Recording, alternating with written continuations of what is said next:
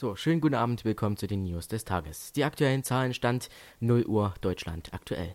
Bayern meldet 13.989 Fälle, davon 127 gestorben. Aktuell gibt es in Deutschland mehr als 57.000 verstetigte Coronavirus-Fälle.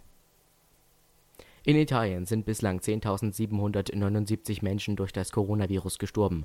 Zum Glück, was die Zahlen angeht, hat es sich in Italien jetzt etwas beruhigt. Auch Spanien meldet ebenfalls neue Rückgänge der Zahlen. Die Gefahr ist aber noch nicht vorbei. Europa gilt aktuell als Epizentrum vom Coronavirus. Schauen wir nach Amerika. Da hat sich Donald Trump für neue Maßnahmen entschieden. Er verlängert die Verhaltensregeln für die, für die Amerikaner in der USA bis Ende April ein amerikanischer Viro Virologe sagte, seinen Rechnungen zufolge wird es in Amerika Millionen von Coronavirus-Fällen geben und eventuell mehr als 100.000 Todesfälle.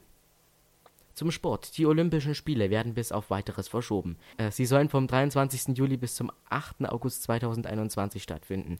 In, den, in der vergangenen Woche wurde dies äh, entschieden. In den vergangenen Wochen wurde dies entschieden.